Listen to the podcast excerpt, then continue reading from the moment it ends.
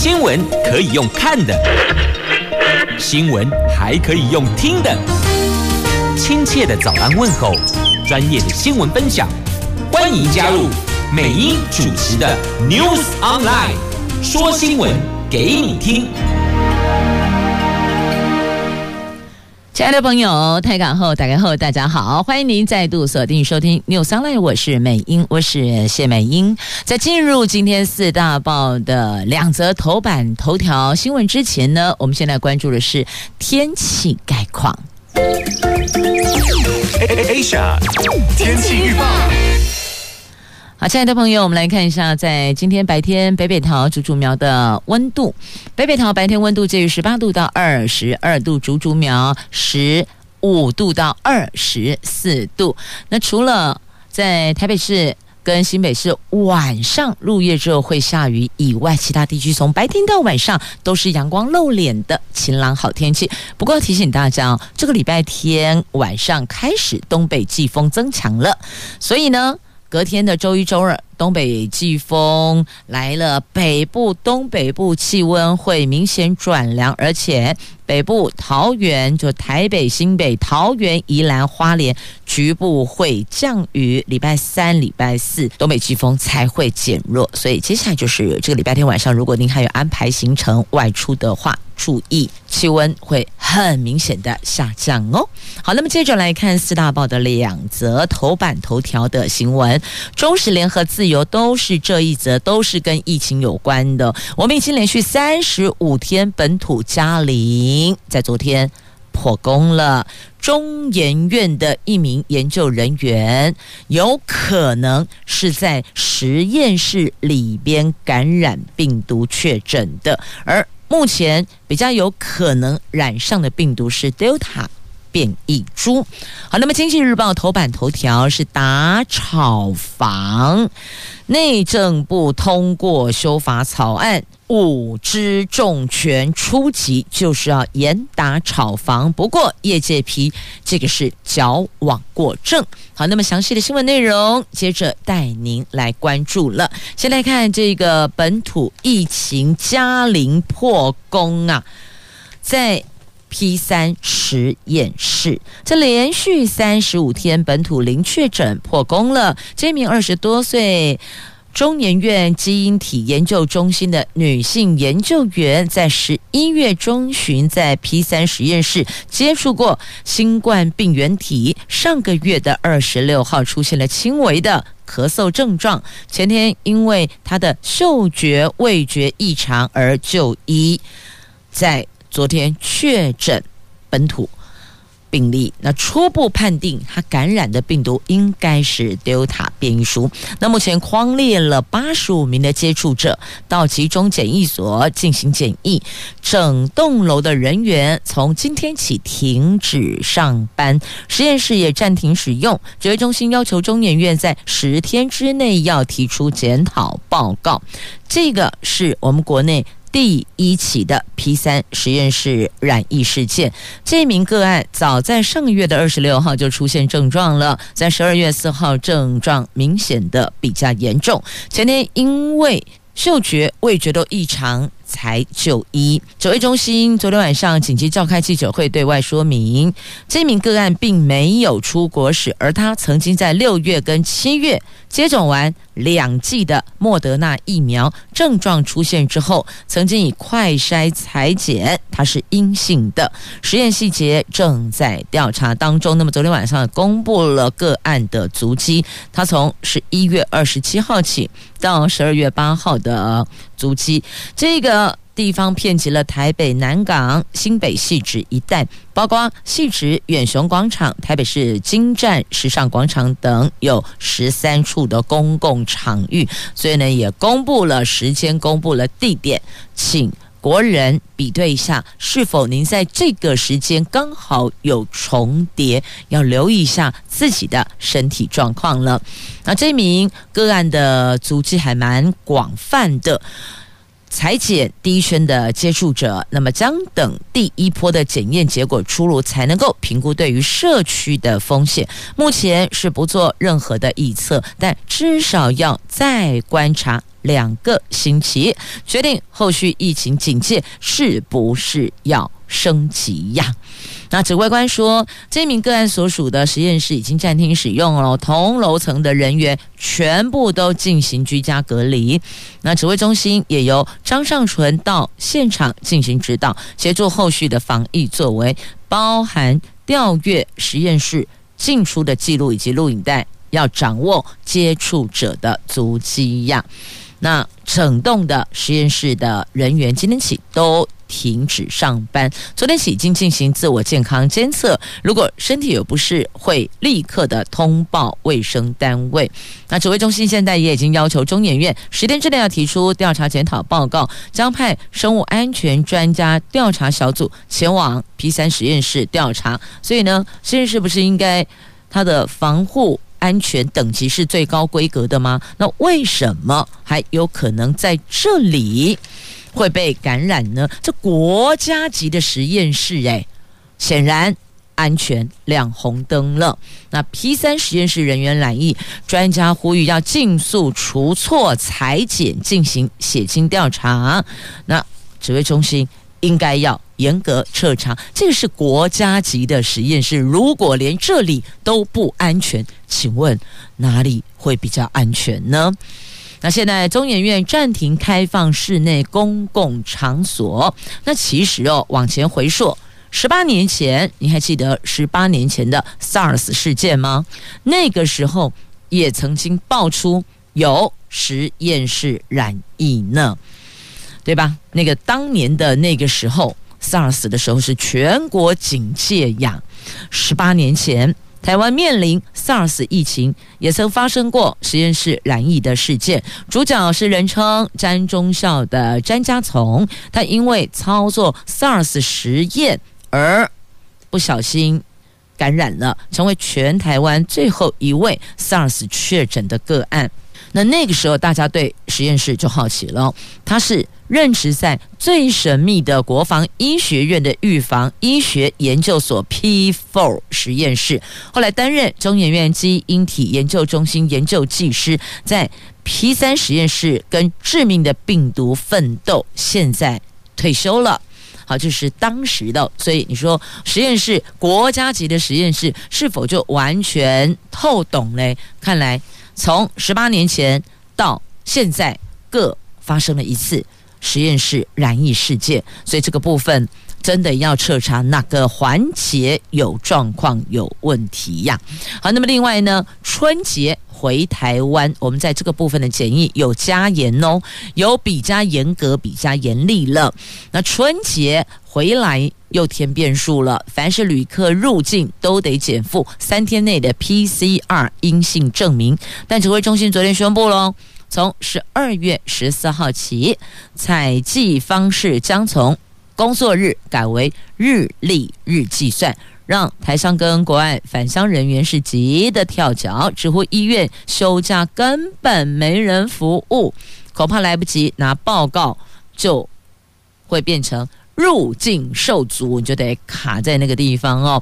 那么这么说吧，你说假日医院休假没服务，有他要你从急诊去处理，但是你知道，第一个急诊室的人力，这是一个人力必须要去重视的问题，是否有这么足够的医护人力来进行这一块的服务？第二个。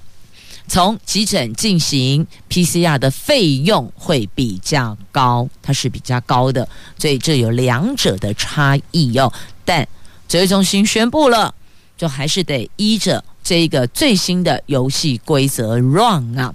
那指挥中心说，春节回乡，无论是十四加零、十加四或是七加七入境都要检附三天内的 PCR 阴性报告，但计算方式要从启程地表定航班时间往前推三个日历日来进行计算，国定假日、例假日也要算在里面呢。那台商会长徐正文就批评了。这宣布的太临时了，有近八成的。国人都没有加入台商会，要翻墙才知道讯息。单是取消工作日计算，让卡到假日的返乡民众面临无法上机、被迫修改航班、旅馆以及检疫所，或者下飞机之后无法入境的窘况。所以，这个也是指挥中心在宣布政策之前，其实应该要去构思的。如果觉得，这个很重要，必须这么做，但你也得要再提前宣布，而不是现在宣布，现在马上启动。这个的确会让本来都已经安排好要采检的、要返乡的国人急得跳脚啊！所以这个很严重的问题得正视。这也告诉我们所有的进行决策、要宣布决策开始启用的日期的这些长官们，你要去思考的是，你这个宣布。会不会影响到原来已经安排好的？所以呢，是不是应该要有一个时间？譬如说，假设我们现在针对未来可能突发的任何状况，我们是不是应该要先做一个预警警示，让人家知道该怎么因应跟应对嘛？继续，我们来看《经济日报》头版头条的新闻，这则新闻也在今天的《自由时报》头版版面。内政部推修法要严打炒房啊！这昨天通过的修法草案，提出了五大炒房措施，包括了全面限制预售屋换约转售、司法人购屋采许可制、严惩炒作者预售屋解约必须要申报。建立检举奖金制度等等等，昨天消息出来，立刻引起建商跟房仲一片哗然，大多认为这个是矫枉过正。不过呢，内政部说修法方向已经在跨部会房市健全小组中形成共识了。预计下个礼拜报行政院，后续会送立法院审查，希望能够加快脚步，防堵住宅沦为炒作的工具样。那预售屋炒作及市场乱象，内政部就修正了相关的法条，这次祭出铁腕，对房地交易市场而言，可以说是一枚震撼弹呐。首先，他把限制预售屋及新建成屋换约转售做了一个约束，在前。一次实价登录二点零的修法中，内政部针对预售屋红单转售已经明确禁止了，而这一波修法则是进一步针对预售屋合约全面限制。那未来修法之后，除了配偶、直系血亲、二等亲、二亲等内。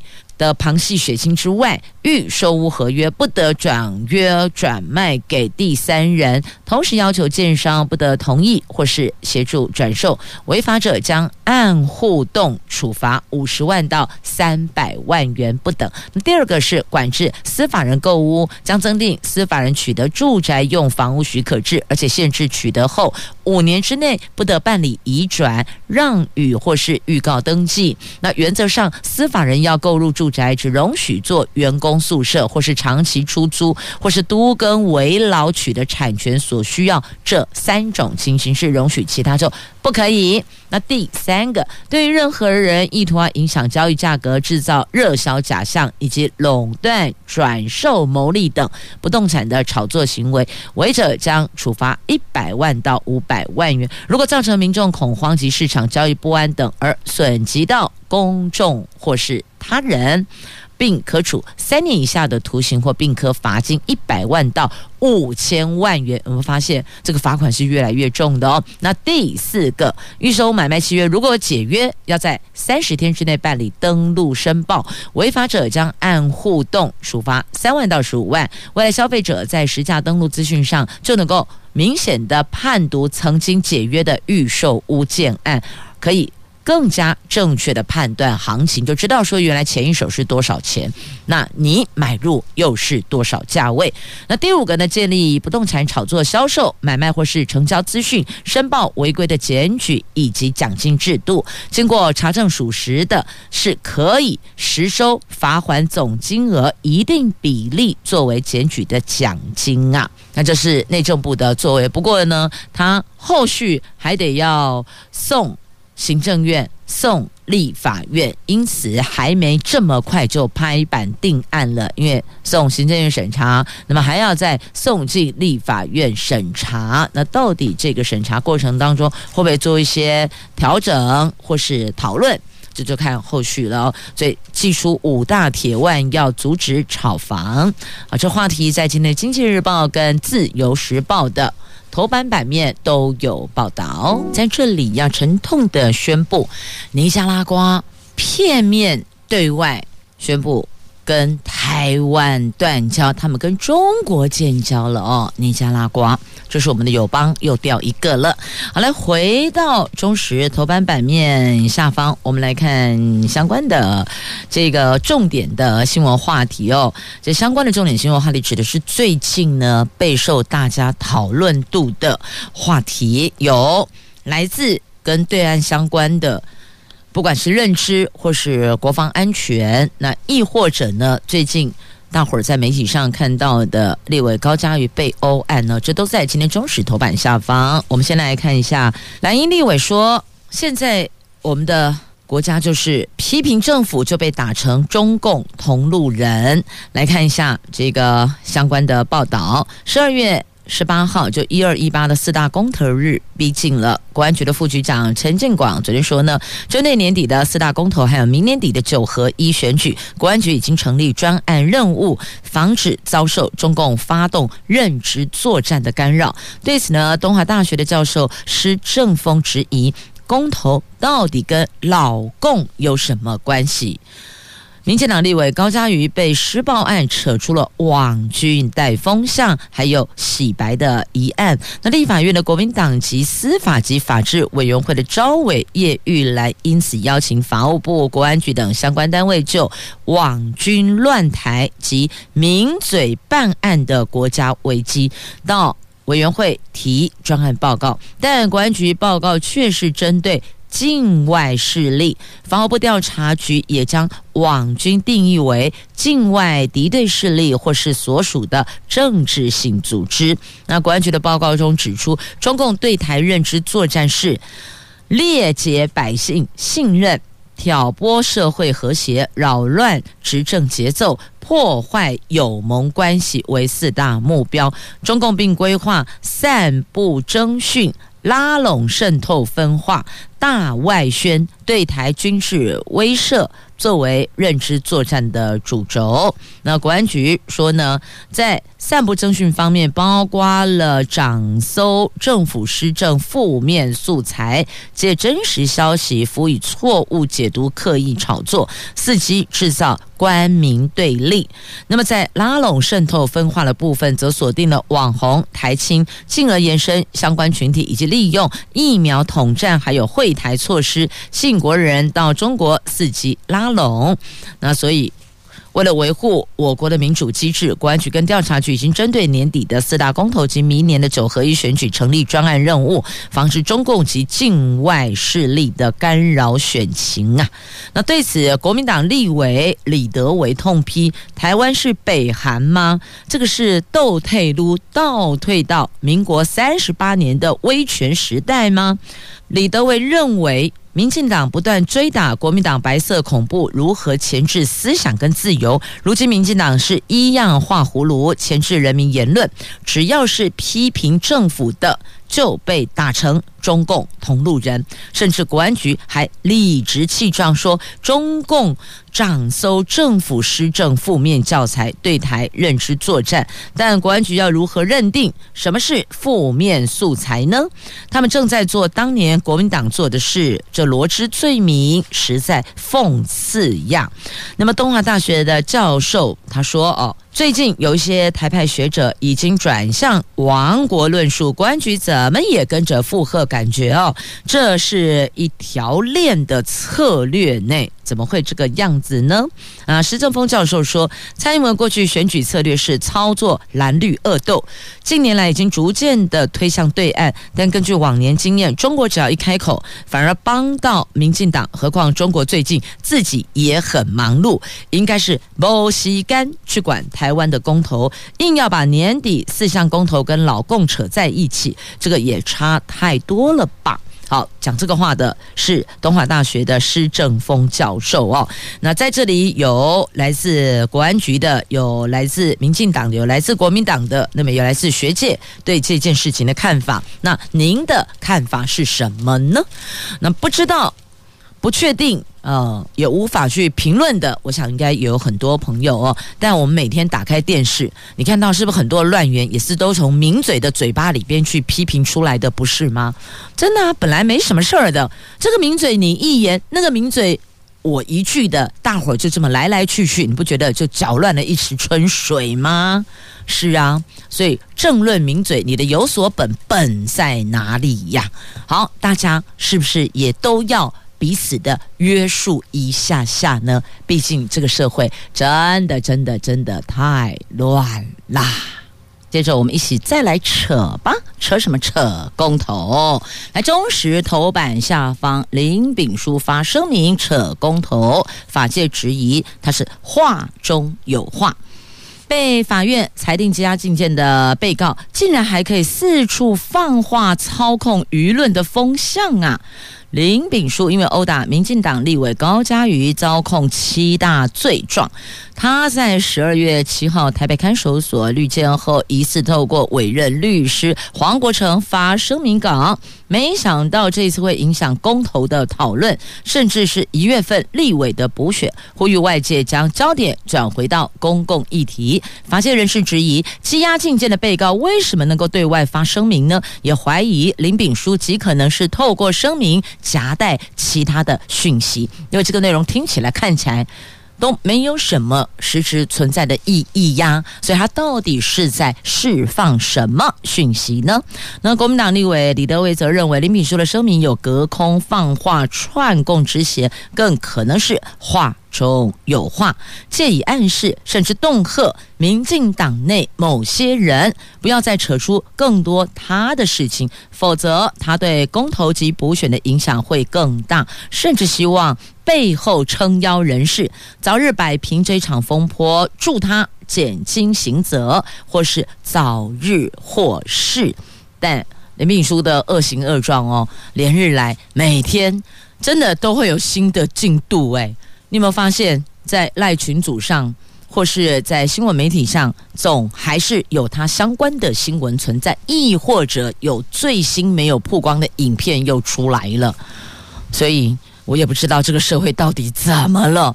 那如果他是涉及到伤害，那么就伤害论述啊。那么如果背后还扯到网军，那就是另外一个案外案，网军去论述啊。啊，为什么他每天都可以一直占据媒体版面？我实在吗？跨博诶，到底是他有问题，还是我们这个社会真的生病了？好，继续我们再前进下一则新闻。我们来看，这是《自由时报》头版下方的润银炸弹案史上最高的那个四百七十亿的炸弹案。那相关人杨文虎夫妇判刑二十五年跟二十七年，夫妻俩一个二十五，一个二十七年，定验了。这润银实业负责人杨文虎跟王英之夫妇俩，长年以来以不实的文件向十二家的银行诈贷四百七十亿元，创下史上最高的诈贷金额。到现在还有四十三亿元没有偿还。前年的六月，东窗事发潜逃美国，去年数被遣返回台湾受审。一审台北地院把这两个人的刑期各判二十六年、二十八年。那二。二审各酌减一年，变二十五年跟二十七年。那么到现在是定谳了。最高法院经过两个月审理，火速审结，昨天驳回他们的上上诉定谳，就是一个判二十五年，一个判二十七年，而且并科罚金六亿元呐。你看，像十二家的银行，一边贷款一边还，借东边的钱还西边的债。家家总总，现在还有四十三亿多的呆账在那里呀！这银行真的是欲哭无泪呀！好，这是在今天的《自由时报》头版下方的新闻。那么接着，我们再回过头来，我们来关注在今天的《经济日报》头版版面的跟财经相关的新闻。我们来看广达人保营收冲破兆元。个十百千万十万百万千万亿十亿百亿千亿兆，哇，破兆哎！前十一个月的业绩飙高，红海、和硕等代工厂也是一样创下新纪录。广达、人保昨天公布了十一月的营收，同样都写下了次高。这两家公司前十一个月营收都超过兆元，上兆元，加上鸿海前十一个月营收早就跨过兆元了。今天将公布十一月业绩。的和硕前十个月的营收也已经达到了九千四百九十六亿元，前十一个月营收将轻轻松松飞跃兆元。这四大代工厂首度缔造前十一个月营收都跨过兆元的新纪录。这四大代工厂：广达、人保、红海、和硕，看来稍后。大伙儿应该会很有感觉，九点不是要开盘了吗？好，不过呢，还是要提醒大家哦，买卖任何的金融商品都必须要审慎评估，因为投资。有赚有赔，我给你挂报警哎。好，那么继续再来，《经济日报》所主办的投资展望论坛，在十二月十六号邀请富兰克林华美主管罗介荣来剖析趋势。他要谈的主题是零碳未来引爆商机。对这个话题有兴趣的朋友，请自询询问《经济日报》要怎么能够出席参与了。请问您认为哪一个字？最能够代表二零二一年呢？因为疫情，今年可以说是不分男女老少，或是任何的工作职场的国人，三级警戒期间都宅在家里。当宅男宅女真的是度过最宅的一年。那台湾二零二一年的代表字大选票选结果昨天公布了，就是刚刚提到的那个字“宅”，宅在三十六个候选字里拔得头筹，获选为年度的代表字。那这个三十六个入选的字当中哦，还有缺缺少的缺，投投票的投，慌慌乱的慌，跟。刚刚提到的“宅”就是票选出炉的这个“宅在家里的宅”，您觉得这四个字哪一个是您心里最能够代表二零二一年的？因为这四个字哦。票数缠斗许久啊，当然这些字也反映了多元的意见哦。那您觉得哪一个是最能够代表的呢？人家说这个宅也可以说是宅经济，那也有说宅在家里、宅在一起，好，通通都有。那代表字是能够反映当年度国人的感受。那宅的感受，希望明年不要再宅在家里。宅在某个地方，大家都能够跨出去呀。那这个台湾年度代表字大选活动已经迈入第十四年了。从二零零八年起，您还记得每一年的年度代表字是什么吗？来带您回顾一下。来，依序从二零零八年开始哦，是乱，乱七八糟的乱。第二个是盼，盼望的盼。再来是淡，淡定的淡。赞就是我们大家竖起大拇指比赞的这个赞，忧忧心的忧，忧虑的忧，忧愁的忧，假假装假掰假扮的假，黑黑色的黑，换更换的换，替换的换，苦辛苦的苦，茫茫茫然的茫，翻翻来覆去的翻，然后还有乱，哎乱等于是两次，二零零八年。跟呃，今年是宅，去年是疫，那前年前年又是乱，那去年是疫疫情的疫，那今年是宅，每一个字都刻画了当年的社会意象，还有国人的想法。您认为宅能不能够代表二零二一年呢？我怎么觉得今年的年度代表字应该是宅？好窄的窄，你有没有觉得住的屋子好窄？然后打开钱包也觉得钱包好窄。开车或是骑车走路在马路上，你也觉得马路变得好窄好窄，大伙挤在一起，对吧？我觉得窄这个字也可以选选看吧。好，来回归话题，来看在接下来的这个议题。哎，在这里，政府说要严办哄抬物价。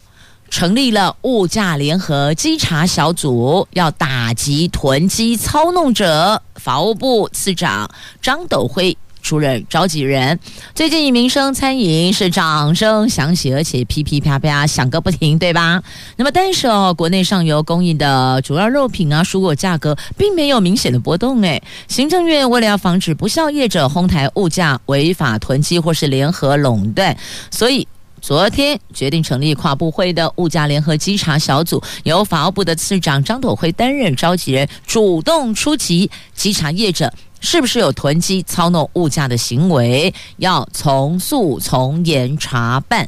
毕竟接下来也是要过年了，我们都知道哦，国人都挺能够接受几个大的节庆：春节、端午、中秋，有些相关的物价上涨，短期的上涨，大部分的国人。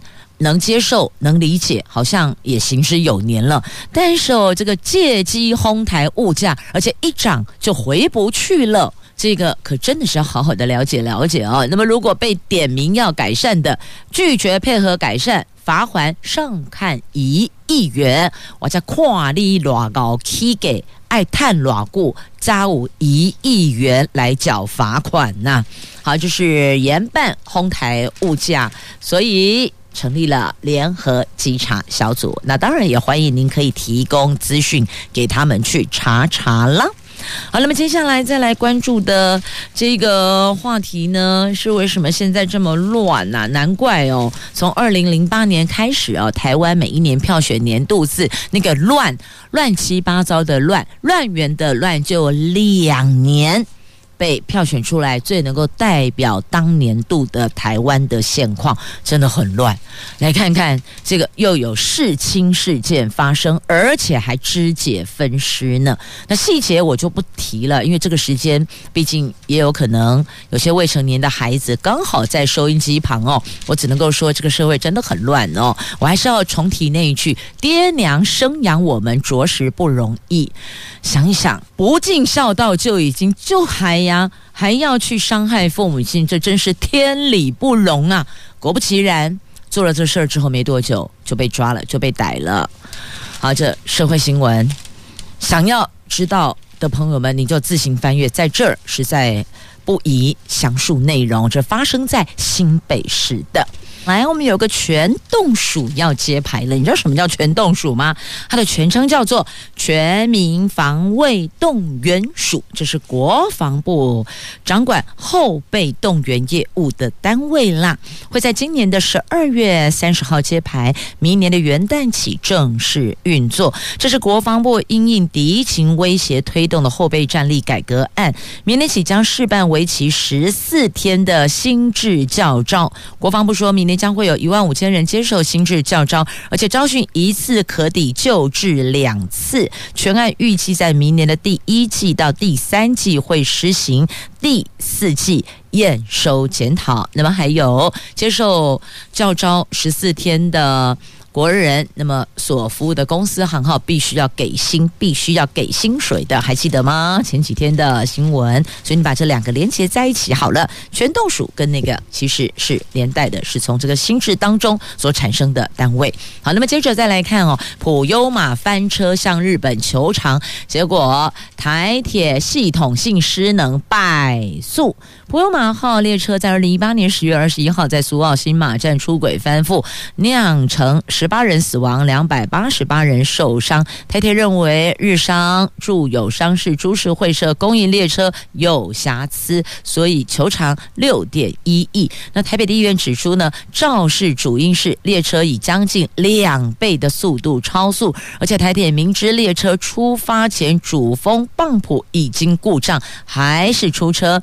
即便 ATP 系统跟 ATP 远端监视系统完成连线，也无法阻挡台铁经年累月系统性失能所引发的翻车事故，认定日商并没有赔偿责任。